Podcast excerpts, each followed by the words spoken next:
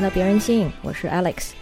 呃，这期节目呢又是一期 crossover，就是我们请了另外一个电台的主持来我们这边串门。这个电台叫 The F Word，他们的主持有两位年轻女孩，一个是小雷，一个是老郑。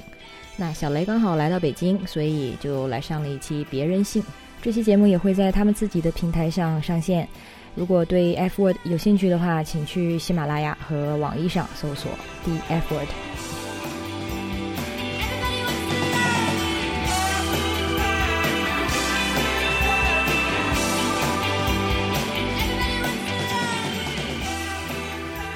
大家好，我是小雷，今天非常荣幸能够到一个我们的有林播客来做客。啊，这个有林播客有很多我们的听众朋友可能也非常了解，叫做别的女孩。那么今天也非常高兴能够跟 Alex 啊，别的女孩的主播能够面对面。和我不太一样的呢是，Alex 是一个在女权方面啊有专业背景的这么一位博士同学，之前有过非常严肃的学术经历，所以所以可以是我们今天能够来这里做客，是为了能够带给大家更。呃，扎实的、坚实的学术上面的一些一些想法和知识，我都不敢打断你。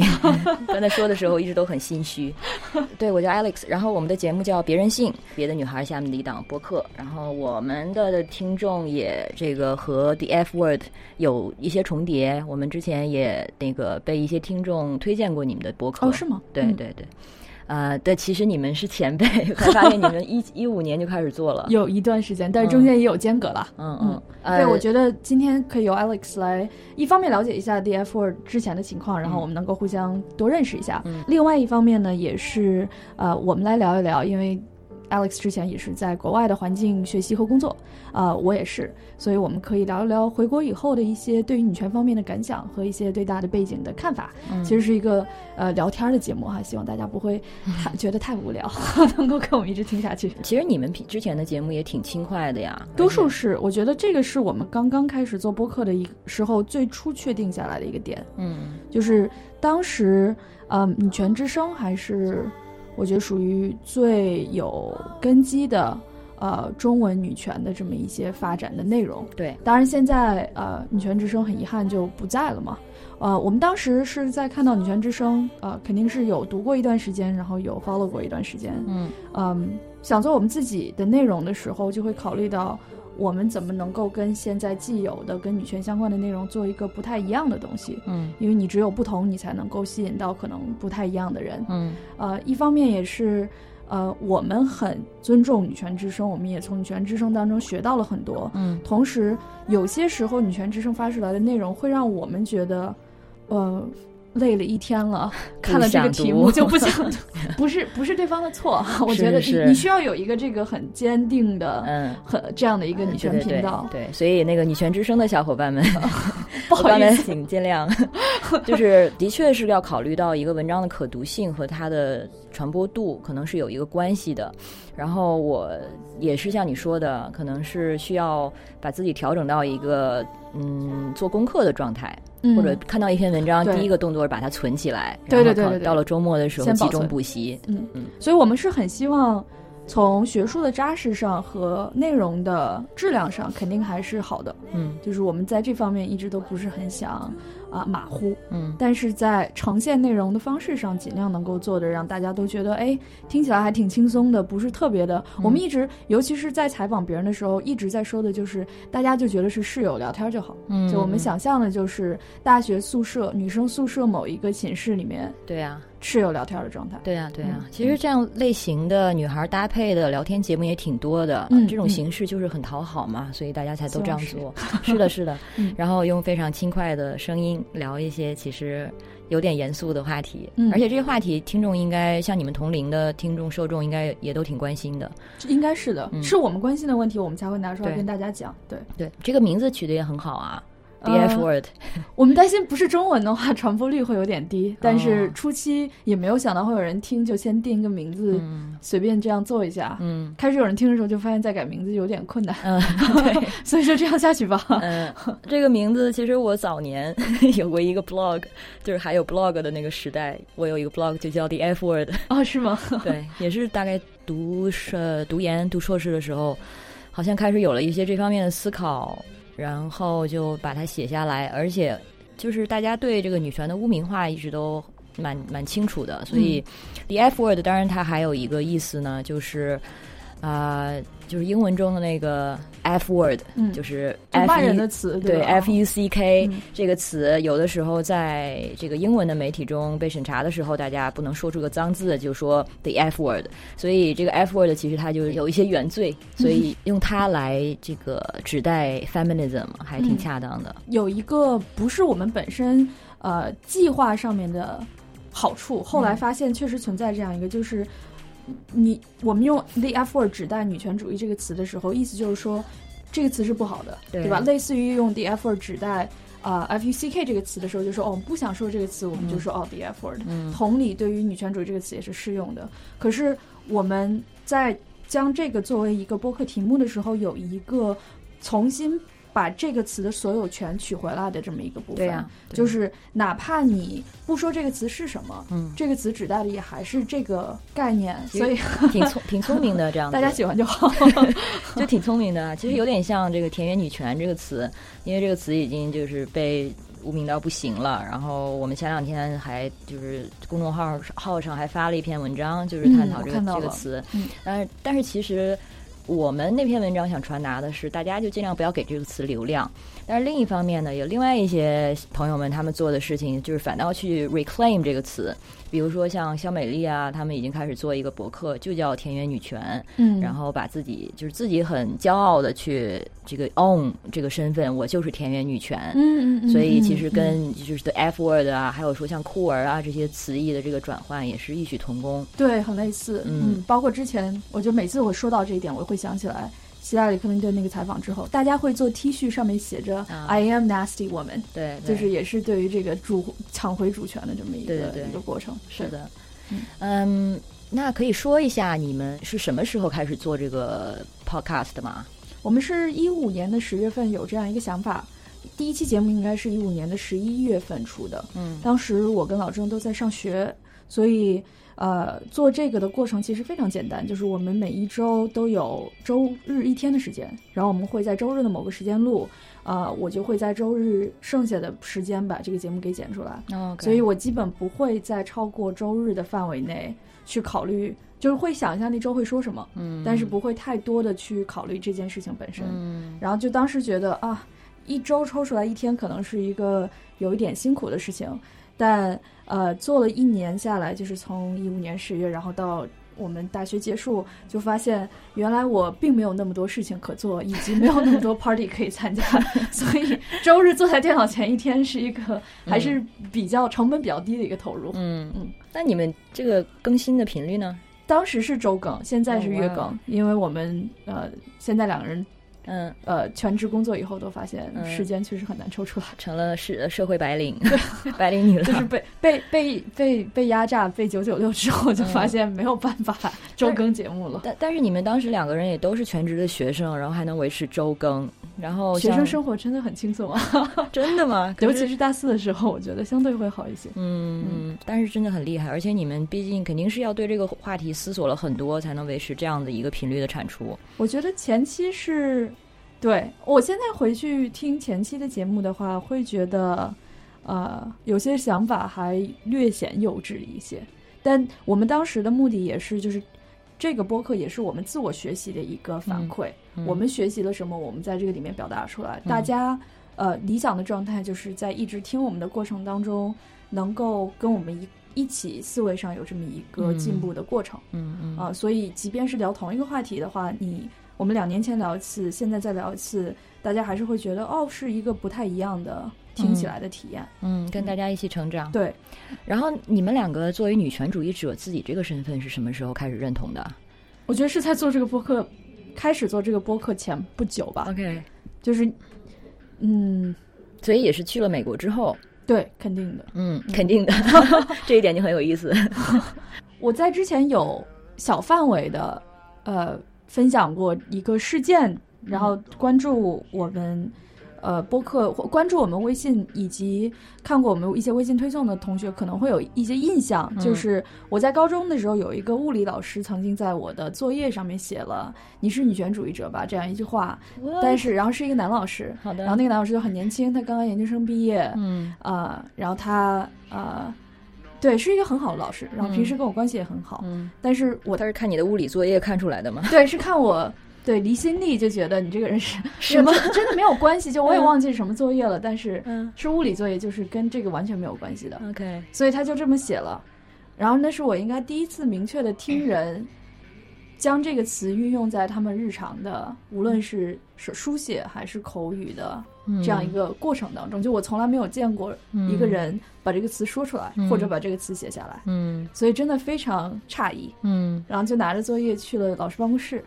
就说：“老师，我不是，嗯。我也不知道这是什么意思，但是我我也我以为我不知道是什么意思，我也确实应该不知道是什么意思，但是我不是。嗯”然后他就说：“为什么？”嗯，我就说：“因为我觉得女权主义者将来找不到丈夫，嗯。找不到老公，就所以我觉得这个是一个嗯，这个在你中中学的时候已经有这方面的印象了。高中，这个是高中，哦所以就是马上就要上大学了。嗯，是那，对那这个老师他是为什么这样问你啊我真的不知道，我也从来没有再见过他。？OK，但是你肯定因为表达过一些，比如说性别平等方面的观点啊，让他这样觉得，是我吗？我觉得我就是，如果我大学是一个自知的女权主义者，我是我且我认为我是，那我之前的所有更小时候的这样一些经历，都是我是一个不自知的女权主义者。嗯我是，我只是不知道我是而已。就是我从来没有认为过，包包括我的家人也从来没有让我想过，啊，我可能跟男生是不一样的，有些男生能做的事情，我可能是做不了的。嗯当然，年龄小的时候也不会涉及到，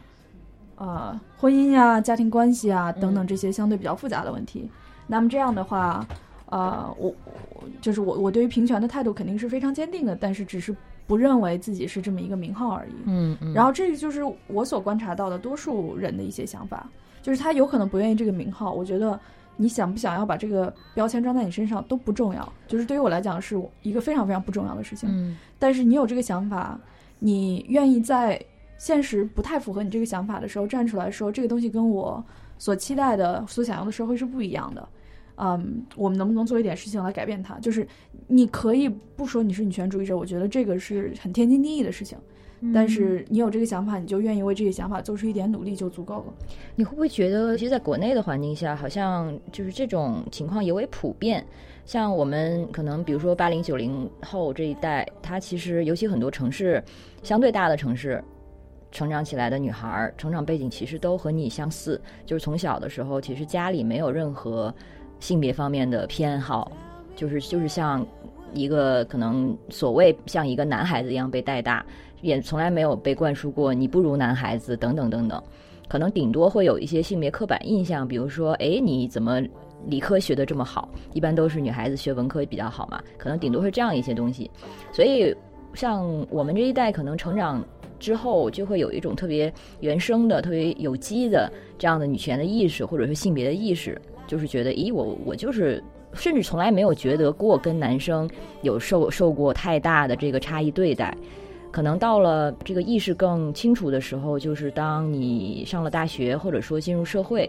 好像才开始面对一些这种结构性的歧视意味的东西。我们在就是微博上有的时候搜搜集那个大家的经历，然后有一个问题好像就是问到你是哪一个时刻意识到有性别不平等的？然后很多人答的都是从小其实都没有过，但是直到可能大学毕业开始就业的时候，发现，哎，为什么好像这个位置就是不招女性，或者说他给女性的那个配额很少，或者说还有就是进入大学的时候，可能进到某一个专业，他女性的配额很少，那个时候才第一次对自己的女性身份有了一个。有了一个外在施加给你的一个认知，而且很突然，这个认知很突然。对对对，我会觉得，认知到自己因为性别被不平等对待过，和确实被因为性别不被被不平等对待过是两件不同的事情。就是他有可能并没有这个认知，嗯，但是嗯不代表他一直都被平等对待。对啊，对啊，所以就是像你说的，他很多人你第一个那个时刻，你觉得我被性别歧视了，是在什么时候？很多人是在成年以后才有这个想法。对，但是我认为，多数人的成长过程当中都会有被性别的不平等对待。嗯嗯就是男生会有，你是男生，你要照顾女生，嗯或者你是男生，你不能表达自己的嗯嗯。呃消极的想法，你不能哭，对嗯。你不能示弱，嗯。呃，你不能过分情绪化，嗯。或者你是女生，你不能去跟男生打打闹闹、爬树翻墙嗯等等等等等等，其实都是被呃程度不同的不平等对待嗯啊、但只是我们都没有意识到，因为一方面我们是小孩儿，我们不想那些；嗯另一方面，它没有那么严重，它也没有过分影响到我们的个人生活。嗯所以，呃，当这些事情切实影响到我们利益，以及我们足够大了以后，开始思考，就是很多其他事情以后，这些忽然变得明显了。嗯，但不代表我们一直都被平等对待了。是啊，尤其是，就我并不认为我一生就是都，尽管我的家人相对来讲在这方面还可以，嗯但是他们所表达的各式各种各样的，嗯，你是女生，所以你要怎么怎么样，嗯嗯很多只是我没有内化而已。嗯。嗯但是可能就是中国的这个情况，就是因为我们有这样一个基本国策，它是在保证保障男女平等的，所以可能在这个就很多时候我们感受到的不平等，它都非常的微妙。它嗯可能到了什么，就我刚才说的招聘啊，给那个配额啊，这种其实已经算是非常明显的了。但是大部分时候，就像你说的，他可能是在非常微小的生活细节中。那你自己去了美国之后，有发生什么让你愿意承认这个标签吗？我觉得我一个呃比较决定性的、关键性的这么一个时刻是，当我在国内认识的一些人，他们拒绝承担这个标签的时候，嗯就是他们拒绝说我是女权主义者，尽管在我们看来，在我看来，那些人就是女权主义者，就是他们呃，在我看来是事业很成功的女性，然后甚至离开家庭、离开小孩儿、自己的小孩儿，追求事业。我觉得你如果做了这样的事情，你为什么嗯不很就是很就是很开放的、很坚定的说，我就是我，这就是我。嗯所以我觉得我当时没有意识到的，因为我当时在上大学，然后可能没有那么多的想法。但是，在我看来是一种，现在在我看来是一种内疚感在作怪，哦就是他们觉得，就是我离开了家庭，我不照顾小孩，这是我分内的事情，我没有做好。哦，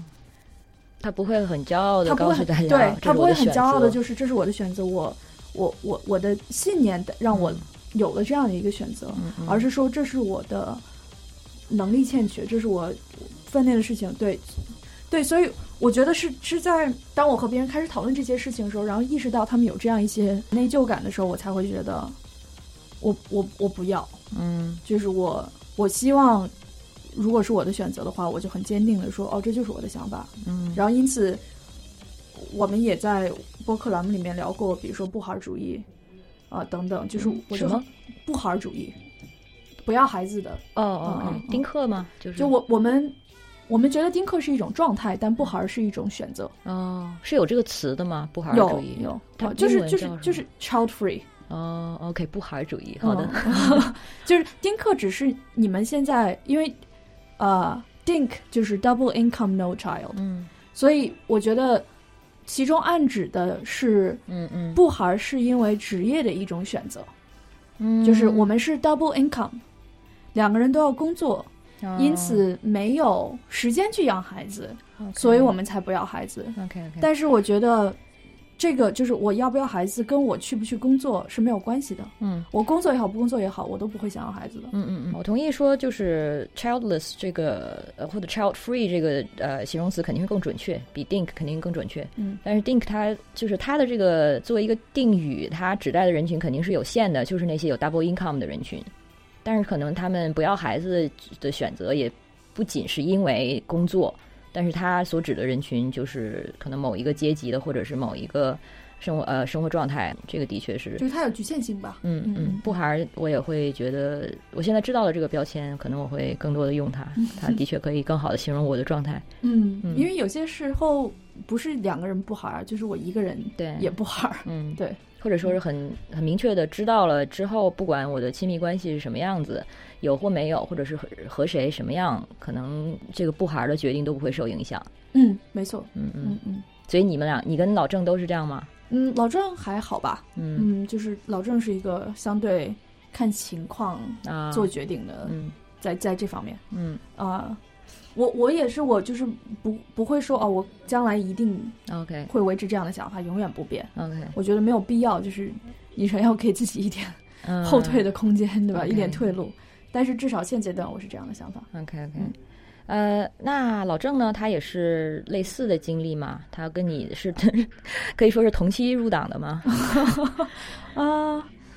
这个我就不是很清楚。哦，呃，但是他是有，我没有在大学修过社会学啊、社会平等相面相关的课程，但是他是有修一两门选修课吧。嗯嗯我我不是特别确定。，OK。你们做过的节目里，你现在印象最深的有哪一期？有吗？嗯，或者说是看到的评论反应让你印象很深？我觉得我跟老郑搭档会比较好的一点，就是我们一直两个人在做一个平衡，就是我们的想法其实常常会是有区别的。这个嗯我觉得大家有可能会没有意识到，就是听我们的人还会觉得你们两个想的完全一样，嗯所以你们两个在这儿说的话有什么用呢？就我们就听到一套想法，嗯但我觉得其实我们俩常常，呃，会对同一个事情有不同观点。比如说在选题上面，我会其实不太愿意做一些类似于大众传媒啊，或者我们之前聊过什么大女主剧啊，这些就是是因为我会将我真正关心什么作为我选题的一个嗯主要标准。嗯就是这件事情是我关心的吗？如果是我关心的话，我就去聊；如果不是我关心的话，我就没有兴趣去聊。嗯但是那一期是我们比较受欢迎的一期，嗯，但是其实那一期我就很纠结，就是我嗯在剪的时候，我就觉得这个质量其实达不到我想要的一个质量，嗯这个话题也不是我想要的一个话题。嗯，然后我有的时候甚至会觉得我们是在卖一期节目，获得多一些的关注，然后再去做一些 我真正想做的。但是，呃，对，所以就比如说，我会觉得比较好的题目是我们找的一个我们所认识的呃有性有得性病的朋友，嗯嗯，去做了一些科普，嗯这个女生本人的经历，然后治疗上面的经历，她的一些想法，呃，这是嗯。我觉得学校的生理卫生课应该教的知识，但是没有交到。嗯。然后社会舆论应该提供渠道去了解的知识，但是没有提供。嗯。呃，就是在各个渠道都，嗯，没有办法很好的把这个信息传递给需要这个信息的年轻人的时候，嗯。包括成年人，但是尤其是年轻人，比如说他刚刚开始做这件事情，他不懂自我保护的时候，嗯。在所有其他信息渠道全部都失败了，嗯，我们去做这件事情就显得更重要。没错。嗯，但是这类的节目，它可能它的传播的那个 pattern 也会不太一样，像大女主啊，或者是这类跟流行文化挂钩的，尤其是跟热点挂钩的，它可能的确是就是被这个热点加加持，然后。呃，大家听的时候其实也就是听一个乐，或者是听的就是为了陪伴，听完就完了，可能不会记住什么。但是像像这个生理卫生，或者说性病也好像我们做过的，可能类似的就是像呃跨性别，可能它的焦点会更具体、更微小一点，然后可能对这个话题感兴趣的人也会相对的小众。但是这个东西放在那儿，它是啊、叫它的生命力其实是更长的，因为大家以后对啊，对他任何时候查对都是你任何时候都会可能会需要这个信息，对任何时候查到都是有用的。对对，可能从就是一个时间点上，它的那个爆炸力不是很强，但是它就是细水长流。以后大家永远会有人看到这期节目，听它，然后会学到很多新的东西。而且这取决于，就是咱们俩都现在在做类似，就是你你有做其他更多的事情，然后我们在播客方面都在做类似的这样的一个主题，嗯，那么呃，以及其他所有的这种传媒的渠道，大家做这个的目的是什么？就是有些人的目的可能就是越多的人看到我越好，嗯那么这对他们的选题以及他们呈现这些选题的方式就会有很大的影响。嗯而我觉得，至少我跟老郑的目的来讲是说，嗯，我们怎么能够给予更多的人帮助。嗯那这个就会限制到，就是如果我纯粹的去踩热点的话，有可能更多的人是看到我们，但是他们真的觉得我们所产出的这个内容是对他们有帮助的吗？嗯，我觉得是未必，就他们可能就听个乐，对，呃，然后哪有哪些是真正会让大家觉得听完这个我学到了，然后我觉得对我的就是增长我的生活的这个质量是有有有有正面影响的。嗯我觉得嗯这是常常我们会去考考虑的一个问题。我就觉得现在真的好多的年轻女孩都好困惑。后我们后后台也好，微博上也好，会收到一些私信，然后从亲密关系，然后或者到这个所谓身份政治，呃什么程度的问题都有。这这一点其实我觉得是很好的事情，就是因为困惑，说明其实你是想求知的，你是有这个好奇心。但是另一方面呢，嗯，就好像我觉得大家还是有一种期望有一个人能给我答案，然后而且是越快越好，就是有一种我希望买了这本书我就有答案了，或者说我听了这期节目我就有答案了这样的一种心情。但是很多时候困惑是一会一直会在的，而且很多答案它也不是固定的。比如说我们现在可能对像你说的，现在对一个话题的理解是这样，再过两年可能就完全不一样。嗯，呃，那这个你们是什么时候回国的？你跟老郑？他老郑是一七年吧，嗯我是一八年，嗯。对然后之后这个节目的更新就慢下来了吗？对，基本马上就一离开学校，节目的更新就变得非常的不稳定。嗯嗯呃，然后最近我觉得我们是找到了一个相对平稳的一个一个一个频率，嗯是现在在月更的状态，我们还基本能够达到。OK OK。对，那个你们两个还是搭呃，你们两个搭档还是各自去找其他嘉宾？哦，呃，我觉得一年算下来的话，有一半儿一半儿吧就是一半儿是我们俩自己做的节目，有一半儿是有其他的嘉宾来参与的节目。嗯但是在有嘉宾参与的情况下，如果能做到的话，我们两个希望都亲自在场。嗯嗯嗯，当然我们嗯到现阶段，因为已经进入第五年了，呃，我觉得很多时候是我们是希望能够把我们俩的角色弱化掉，嗯啊、把我们能够去对话的人，我们能够带到大家视野里的人的这些角色给他嗯强化一些。嗯嗯因为我们之前做的一期，比如说叫啊呃姑娘，你为何要去危险的远方？嗯。呃，就叫来了两个是我们俩采就是面对面采访的，呃，曾经在比较呃类似会让大家觉得传统意义上好像不是那么安全的地方生活过的这些姑娘，以及以现在还在国外的这一些国家，嗯或者是包括国内的某些地区生活的呃这些女孩，她们有我们远距离传过来音频，然后我们再加到哦节目里面。哦，这样子，对，所以以就是那通过这些渠道，然后我们那一期是我们做起来挺开心的，大家好像听起来也挺开心的，嗯然后有很多很正面的反应。就其实我觉得，呃，我们两个这几年下来，我们的听众是很了解的，但是如果他们能有机会了解到其中其他更多不同的人、类似的人，他们会嗯觉得、哦，不是。你们两个人在孤身的嗯做这些事情，而是也有很多其他人跟你们是有类似的想法的吧？嗯，对，这还挺棒的，而且它会让你们的平台成为一个小社区。我希望是这样。对那你们有过做线下活动吗？我们做过两次见面会，哦，OK，呃，一次在上海，第一次在上海，第二次在北京，规模嗯都非常非常小。嗯呃，也是我们的目的，就是如果人太多了的话，我们也招呼不来，我们也没有办法跟每个人建立特别好的联系。对啊，因为别的女孩儿也从这个月正式一岁了，然后之前也有过做，谢谢，有就做这个线下活动的想法，但是一想到这个规模，就觉得啊，好头大。嗯，对，大家不用担心，我记着这件事情。但是希望什么时候当我们？能有机会来参加，嗯可以让老郑去非常欢迎参加一下。其实我觉得，就应该到时候请上过节目的嘉宾来。哦，这是一个很好的想法。对呀、对就是别的女孩的好朋友们。，对啊，嗯，而且对能能够，如果不仅能够见到主播，还能够见到他们一些听节目当中比较有意思的人的话，应该是很有意思的情况。没错。OK，然后你们回国之后呢？因为毕竟身份变了，现在是有更有社会属性的这样的女孩儿，然后新的工作经历中啊，或者学习经历中，有没有什么新的观察？嗯嗯嗯，其实我们之前在，尤其是在美国做的一些节目，我觉得比较多的就会聊到跟职场相关的事情。嗯然后我觉得也很也很正常，就是我们俩当时都是在找工作的，嗯马上要毕业的应届大学大学生，，OK 所以对于工作的那个关注程度是非常高的。OK，嗯，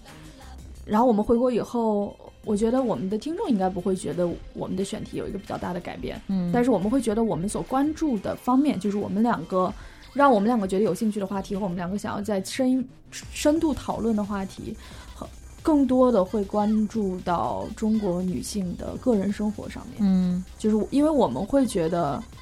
嗯，可能中国女性在表象上显得，呃，就是在职业发展当中有更多的发展前景，嗯有更好的发展前景，或者它的竞争空间相对是比较大的。嗯，这个相比跟美国吗？我觉得相比美国是这样的，没错就是至少说城市女性。中国的城市女性比起美国，哪怕是一线城市的城市女性，嗯，有可能在这是我的个人看法了，当然，嗯有可能在职场当中受到的一些呃性别歧视，包括职场性骚扰以及等等其他方面的，包括嗯玻璃天花板之类的嗯。情情况好一些。OK，因为我觉得这个是跟咱们的国情国策是有关系的嘛，嗯嗯。就是咱们从建国以来就一直在说女性可以顶半边天了，然后就会一直鼓励女性工作了，嗯。这个是呃一个一个我觉得相对还挺特殊的嗯嗯国国国家策略。对，其实想一想，虽然我在中国真的除了这份工作没有其他的工作经验啊，而且这又是一个其实挺不常规的工作环境，所以我不是非常有个人观察。但是我记得，呃，比如说在那边读书的时候，或者读这方面的这个研究，然后性骚扰看到的很多例子都是，比如说工作场合的言语骚扰。然后会有一个感觉，就是咦，好像很难想象这样的事情会在大部分或者说很常规的中国的工作环境下发生。嗯比如说，可能一些非常呃直接的言语骚扰，像你今天，嗯，你今天穿的太很辣，这算吗？这个在 中国好像也很难发生吧？我我我我肯定要说的就是，通过我所知道的一些情况，我肯定不能说在中国职场性别骚扰就是不存在的。嗯我觉得嗯这肯定不是一个现实，是，而且多数职场性别骚扰是跟就是你在办公室以外的那个时间是挂钩的。比如说你们一起去应酬的时候，你们嗯一起去出差的时候，嗯那个时候的职场性骚扰的发生比率要大得大得多。嗯，这个不管在中国和在美国，和在我相信我不是特别了解的其他国家都是现实。嗯然后我所知道的就是女生被上司，呃，想要有一定程度上，不管是什么行为的，对于非工作关系的某种暗示，嗯语言和实体上的、嗯都是存在的。是，但是打个比方讲，就是呃，DF 或者的实习生，我们有一位，然后我们的听众也很熟悉，他跟我们工作有一段时间，他现在在，因为他是做 IT 嗯。呃行业的，然后他现在在一个国内呃非常还是在国内有很大规模的一个科技公司做一个实习，他的整个实习经历非常非常非常好，嗯。然后他的带队的很多老师以及他的呃导师全部都是女性。嗯然后他会提到，啊、他在跟这些导师进行交流的时候，对方都说我们不觉得在这个环境当中有玻璃天花板，啊只要我们能够努力的话，我们能够做到非常高的位置。OK，而且在科技业，一个中国女性能够说出来这样的话，而且还是在关键的部门，比如说销售部门或者科技部门。当然。再再重申一遍，就是不是说中国不存在这种职场性骚扰。我刚刚呃，就短说是某种程度上，对于中国的女性在职场当中的属于晋升空间做了一个肯定。嗯嗯。这个是为了就是积淀一个非常大的但是，嗯嗯，就是但是，呃，中国女性我觉得面对的从家庭当中所面对的对于女性的某种期待嗯。啊、这个期待是更私人化一些的，嗯。比如说你的父母、你的家人会对你有某种期待，嗯。以及在在呃亲密关系当中，不管是两性关系还是他啊、呃是少数群体，他有可能选择不是纯粹的两性关系当中受到的很多影响，我觉得这个对于至少在我现在在国内的感受看来，是我会面临的，我我也会面临的一个比较大的问题。哦，就是我有可能不是特别会担心工作上面的情况。嗯我我如果在选择在国内工作的话，我也会觉得只要我肯努力，我可以在工作上面嗯做到一个非常好的成绩。嗯但是我没有办法逃脱，呃，不仅仅是我的家庭在内，包括这个社会在内，在看到我的时候会觉得，嗯呃，有各种各样的他的看法，对吧嗯？他对我的穿衣打扮，他有他的看法；嗯他对我的个人选择，他有他的看法。他对我对于家庭和亲密关系的管理也有各种各样的看法。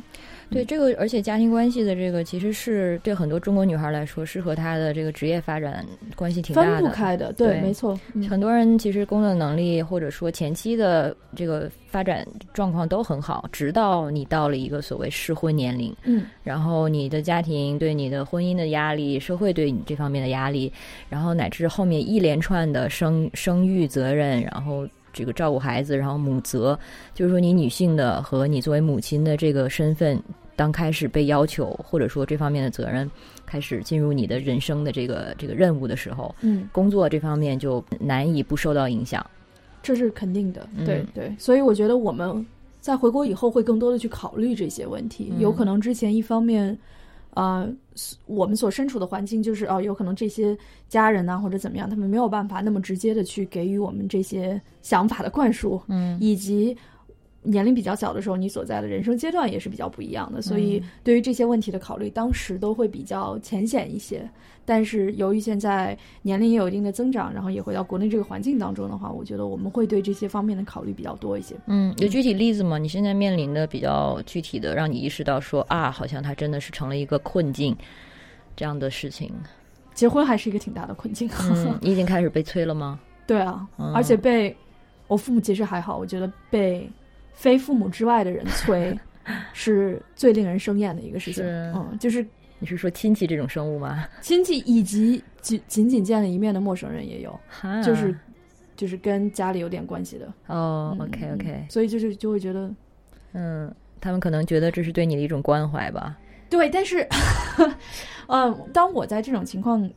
发生的时候，我并不会直接会跟对方会去进行一个沟通。对啊，因为我会觉得我有可能将来再也见不到你了。嗯嗯，所以我真的有必要把我的这个个人想法跟你解释出来吗？嗯，而且对方其实也没有那么在乎。对，没有，真的没有。嗯，但但我会希望，呃，如果我有平台的话，而且我确实有一个平台，我能够把类似的想法表达出来。那么，呃，可能我的亲戚本人听不到，他听不听到不重要，是吧？但是。其他能够听到的人会对这个东西受一个思考，嗯啊，然后等如果呃这样的想法能够传播起来的话，是一个很慢、很慢、很慢的渗透的这么一个功能。什么具体是什么想法？就是这是一个非常非常不好的行为。哦，OK OK，对吧？就是你嗯。这个社会看到任何一个二十多岁的适龄姑娘的时候，嗯，唯一的想法就是你是否结婚？嗯，你为什么还不结婚？嗯，不不对她有其他的，你的人生梦想是否实现了？嗯，是吧？你对于人生有什么期待？有什么规划？嗯，我觉得所有这些都不存在。其实有的时候也会问一下你赚多少钱的，甚至但是比起来的话，我可能宁可他们问我这个问题。啊，不过我现在已经没有这个问题了，就是三十岁以后，其实就你达到了一种被放弃的状态，所以可以。那就这个也是同样的，就是是 一是一个系列的问题。对对，嗯，所以我就觉得这个亲戚或者说这种社会压力，早就早期可能的确会让人非常生气，然后会想跟他对抗，呃，但是慢慢。意识到说，OK，这可能完全是出于自己就是情感的一种抒发，你肯定是需要要有这种出口的。但是对他们来说，我们说什么其实没有任何的改变，就没有任何影响。呃，只可能能做的就是把这一代人等过去，就是我们现在做的这些事情，肯定更多的能影响到我们这一代人。所以，当我们我们到了那个年纪的时候，肯定会比现在的上一代人更能更好的尊重年轻人的想法吧。总体上来说。我反正我是我不会对于未来有这么好的预估，是吗？就是我觉得你我们如果不很能动的，嗯，然后很积极的尝试去做出一些改变，对啊，就是我们通过现在做这些传播，其实就能影响我们同代人。对，所以这个就是咱们的改变。但是假如说咱们这些不存在，嗯，然后一些不同的声音也不存在，嗯，那么这个习惯，呃。就是我不会说哦，所有这些都不存在，仅仅是因为我们年轻，那这些习惯就不会传染到我们身上啊。对，那是对，就是肯定，我不会有这么积极的对对对考虑。对，但是其实就是我们会有跟上代人有这种冲突，本身其实它就是一个时代，就是从时代的层面上，性别观念已经发生了巨变的一个缩影。嗯，就像我们父母父母那一代，他们肯定跟上一代人也有很多冲突，但是可能不会像现在我们面对的，就是被催婚这件事情。你知道，这是一个非常大的一个现象，而且就是矛盾非常集中。其实已经说比说明这个呃性别观念已经发生很大变化了。当然，他下一代人，如果我们现在不什么都不做的话，我同意，不一不一定代表我们老了以后就会变成比我们更好的人。对对对对，我觉得这是一个谬论，就是我们认为某种某种形形态上，我们老了会变成跟我们父母不一样的人，嗯或者嗯一定会变成我们比我们父母好的人。我觉得这是一个 是的，太太过积极的一个想法。是。我现在作为一个有了一些职场工作经验的女孩儿，现在对自己的外形或者每天的打扮上，有没有一些有意识的选择？比如说，尤其你在一个比较商商务的这样的一个工作环境，是吧？嗯，会需要穿高跟鞋什么的吗？于我来讲的话，高跟鞋是一个工具。嗯如果我在需要这个工具，这个工具能够很好的辅助我工作的时候，我会选择啊，那那当那当然就可以。高跟鞋什么时候能更好的辅助工作 尤其是比如说我我比如参加比较重要的会议，啊？然后我觉得可能在场会遇到一些个子比我高很多的人的时候嗯。啊，我会希望，因为我我个子没有那么高，我会希望能够稍微在大家一样的纬度，嗯。呃，能能够进行交流。嗯。我会把这个看作，呃就首先我不认为就是高跟鞋是所谓男性逼迫女性的一个产物，啊或者有可能初期它是这样的一个存在，嗯。但是咱们如果再回溯的话，高跟鞋真正的诞生不是女士穿高跟鞋，嗯是。贵就是法国贵族对法国贵族的男性嗯穿高跟鞋，当时女性是不穿高跟鞋的，嗯所以它的诞生也不是由于女性的存在而诞生的。但是的确是为了就是一个地位的象征。对，那有可能在当代社会，然后就是可能大家会觉得哦，女性就是男性臆想女性的一个一个这样的一个产生，但是我我觉得这是一个类似于我们博客起名字这样，就是我们把它夺回来，把它的这个主动权夺回来的一个嗯过程，就是在现在在我看来，高跟鞋是一个某种情况下可以帮助我的一个工具，嗯。那么我就可以以我最好的方式去使用它。嗯嗯。嗯，对，我觉得只要我们有这个选择，它不是变成一种 一种逼迫呃性的对单一的规定，嗯。或者是一个要求或者一个期待，它的区别就在于选择是你可以选，也可以不选，对，但是一个常规是你不去选的话，就会被面另眼相待啊，对或者是别人就觉得你这个人不合群啊，对对对对，就要面临一一些后果。但是如果是选择的话，你不去做这件事情，也不会有这些后果。对，嗯嗯但是我对高跟鞋的感情就是，我虽然知道我也是一个非常需要高度的人，但是穿上高跟鞋之后，可能也是需缺乏足够的锻炼和训练，就是穿上它，我反反倒会觉得不自在。嗯嗯，然后不自在的时候，反倒更难以展现自信。就是当你走路都都要非常就 self conscious，然后很担心自己走路的姿态，或者说迈每一脚都要花费一定的精力的时候，真的是没有办法专注在脑力思考，或者说一些要考虑的事情上面。嗯嗯嗯，所以对我来说，我最后只好就选择宁可可能做那个人群中最矮的那个吧。然后我觉得这个完全 OK 啊，就是嗯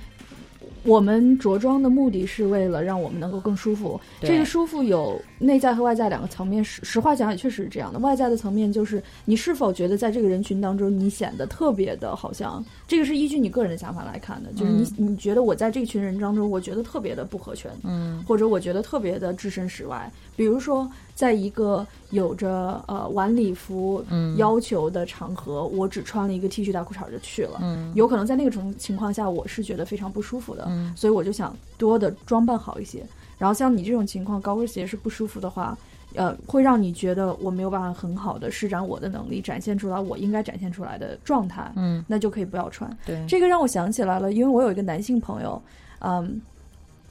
就我本人还没有遇见到，比如说工作场合该穿什么和应该穿什么的纷争，我觉得嗯我能够相对比较好的去区分。但是我有一个男性朋友，他就曾经向来向我来咨询，他说，呃，他是一个像团队的，就是他手下管的一一些呃同事，嗯呃，他们的工作场合不是一个特别正装的要求，就是你平时穿的比较休闲牛仔裤、T 恤都可以，嗯没有特别严肃的这样一个环境。但是他呃管理的一个女生，呃呃属于经常性的吧，就是不是呃属于呃规律性的吧，就不是很经常，但是至少一周可能会有这么一两次或者这样，就是穿非常非常短的裙子去上班，嗯。然后他给我解释的时候，他说，一方面为什么我们不觉得这个是合理的，就是比如说有一次他们有一个活动需要跑前跑后，然后他就觉得这个女生就跑不起来，嗯，因为她裙子太短，然后她需要一直扯来扯去，嗯，呃，所以也没有办法很好的做工作，对吧？是问你怎么去跟他说吗？对，他就问我说，说我我不想跟他交流这个事情，但是我也有，我觉得我有必要跟他来交流这个事情，我怎么能够跟他更好的来交流这个事情？这个位置真的有点难办，而且是。可能比较，而且是一个，他是一个男生，他对一个女生对。来说这个事情，对，所以我当时跟他的建议就是说，我说你就把你刚刚跟我说的内容说给他，就是你跟他说的就是说，我想跟你聊一聊你的着装，我跟你聊的原因不是因为我觉得你的着装就是。不检点，或者是对于办公室的其他人有影响，这不重要。嗯，重要的点在于你的着装影响到了你工作的能力和效率。嗯，你的着装并不是让你最舒服的，因为你一直在在意自己是否，嗯嗯，啊，就是能够在这个着装下进行正规的工作程序。那如果是这样的话，我就建议你，就是从一个老板的角度来讲，是吧？直接管理者，就是我就建议你。换成在工作场合当中能够让你更舒服，嗯，呃，工作起来更畅，就是更得心应手的这样一些衣服，就是对这个的确就是是否是性别歧视与否的区别。因为像他，你如果你提出这个要求，他是基于这个职位的，他是专业度的考虑，嗯，因为你穿这个衣服，你就是没有办法完全专业的工作，对，那就完全没有问题。但是你刚才说到的，就是如果说这个。你的这位朋友，他的理由就是，你穿成这样很干扰同事，或者说可能尤其男同事，可能就尤其是可能低呃深 V 啊是这样的服装，可能会分散大家的注意力。如果是这样的理由，你觉得 OK 吗？也有一个区别。在于，如果对方是一个私营的企业，他可以要求我做任何事情。我的选择就是，我可以给你工作，我也可以不给你工作，OK，，对吧？如果我不欣赏你的这些要求的话，但他是不受什么限制的，嗯，因为他有可能受他个人老板的限制，嗯，他，但他他的存在都是合理的，嗯，因为他付给了付付了我钱，我被他雇佣，我们存在这个关系，我就需要遵守他的章程，OK，嗯，所以我觉得大家可以把这件事情看作是一个跟。性别相关的事情，但没有必要。嗯，就是嗯，有很多事情是跟性别相关的事情，但人生当中如果把所有事情都看成跟性别相关的事情的话，生活的会很艰难。嗯，我其实也没有很好的答案对于这道题。如果说这个，呃，就是 again，我所在的工作环境实在是就是比较特殊，是吗？对，就太太不主流了。如果在一个相对保守的工作环境。如果一个女女孩被要求多穿一点，或者把胸盖上，我其实第一反应情感上会觉得有一些冒犯。但是如果是以对工作环境或者什么什么这个影响来说的话，好像又很难去反驳。就是他也可以把它放到一个专业度上的原因，就是说你这样穿着可能。影响了 其他人的工作效率，或者说他们的专注力。嗯嗯，这个好像也有道理。但是我另一方面就觉得，他们的专注力不应该是他们的问题吗？为什么要我来负责呢？就是难道说我穿成某一个状态，就就好像给了别人意淫，或者说去打量你的这样的许可吗？这件这这两件事情其实也是应该分开的。就是那句所谓的什么“我可以骚，不可以扰”，当然这句话。它很有分量，但是它的争议性也很大。嗯，就是说，这这两个可能不是那么绝对能分开的。我觉得在工作场合，呃，判断一件事情是否是一个跟性别相关的问题，嗯，一个常用的方法就是你说哦，这件事情放在不同性别上面是否适用？嗯，我觉得如果在一个相对比较正规、保守一点的工作场合，就是也不是说。就比如说在外企上的工作不正规，而是比如说在政府机关，嗯嗯，或者在大型的集团，嗯啊比较大型的公司工作，嗯，一个男性他穿着一个袒露肚子的衣服，嗯，或者是他穿着一个完全无袖的衣服，然后随时都能看到他的腋下，嗯，我也会觉得老板会跟这个男性说说你穿的这个衣服。影响到了你的同事的正常工作，嗯。你不能够穿这样的服装来到公来到公司，嗯。就是这个对于男性和女性都有非常类似的标准，呃，在那样的场合当中，嗯所以我觉得由于这个原因的话，我不太会把这个看作是一个性别问题，而仅仅会把它看作是一个你工作的场合以及这个场合相关的规则的问题。嗯嗯，OK，可能区别是在这儿。如果说我是因为着装不符合，OK，首先是前提是没有一个明确的这样的这个这个规定，就是说我穿的衣服能有、就是深 V 能深到哪儿。那么如果我穿了相对暴露的，然后老板提醒了我。就你用你刚才的理由说影响到了大家，嗯这个我其实觉得还是 OK 的。嗯但是如果老板在没有任何跟我探讨这个边界的这个举动的情况下，就直接把我开除了，或者说以你的这个服装这个着着装不符合要求而理为为由把我开除，这是不妥的。因为你就是首先你们要有一个沟通是吧？对协商和确定这个边界的这个一个动作在，嗯但是工作场合可能也有一个双向选择了，嗯，就是对啊，对你不符合他们的某些要求，对他们可以不不顾你，可以不给你钱呀、我觉得这是嗯，怎么讲？就是你如果前期都有沟通好的话，这是符合程序的一个步骤。嗯，你们之前节目有聊过类似的话题吗？在职场的这个形象管理啊什么的？嗯，职场的聊的，我觉得会比较少一些，因为嗯毕竟我们一直以来的职场经历也比较有限。嗯，但是以后就会越来越多呀。我相信会的。嗯呃，当然，我觉得在聊职场的话，肯定会涉及我们两个的顾虑啦，就是说，我们还是不太希望啊、被老板听到啊，老板反正肯定知道，啊 但是就是我们不太希望就是让呃职场一起工作的人会有顾虑，就是说啊，我们做的很容易就会被你们拿 拿成素材来讲一讲，就是总是去扎击人家。对对对，然后别人别人可能会说哦，就是不太愿意，就你你哪怕你做任何一期节目，你都要有同意嘛，就是嗯你你谈的内容。嗯如果是一个公共事件的话，这个同意已经默许了。嗯但如果是一个发生在职场里面或者嗯某个办公室里面发生的事情，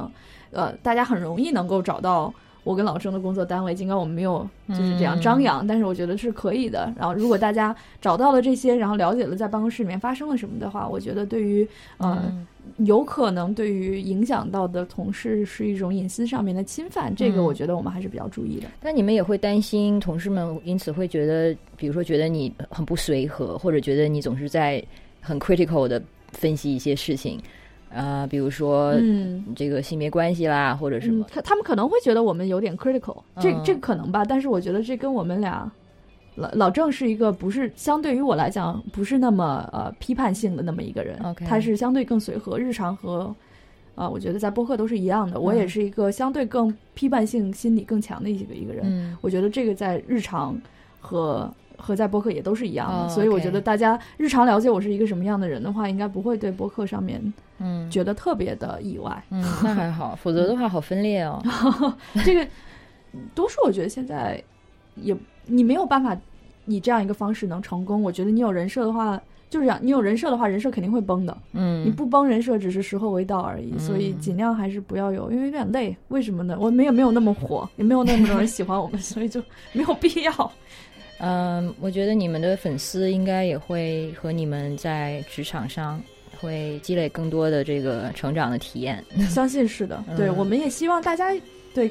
我们一直是一个各种这样呃互相补给的这么一个过程。他们有想法，他们可以跟我们说，我们可以再去想一想。嗯然后我们有想法，也会催生大家的一些对对共鸣。所以，嗯我就觉得像我的这个节目，可能也是因为我个人经历有限啊，个人这个经历啊，就是这个 experience 这个嗯有限，所以像在职场这方面，其实就不能给到大家太多的这个意见。所以如果大家对这类的话题有兴趣，而且你可能是像这个小雷和老郑一样初入职场，嗯嗯，可以，去关注他们的节目。我们一起来探讨。对，嗯就是那、网易、喜马拉雅上面都有吗？对对对，应都是可能不全，因为喜马拉雅审查比网易严格，啊，所以对对对，所以我们的网易，我们的节目现在只能在网易上存活。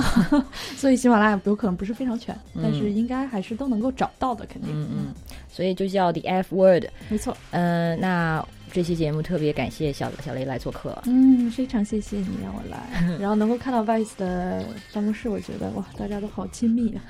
人与人坐得很近。对，大家可以想象一下那些典型的日本的办公室。哦，对，现在有点像，有一点，有一点。对，然后我们的科长就坐在最尽头，看得到大家的地方。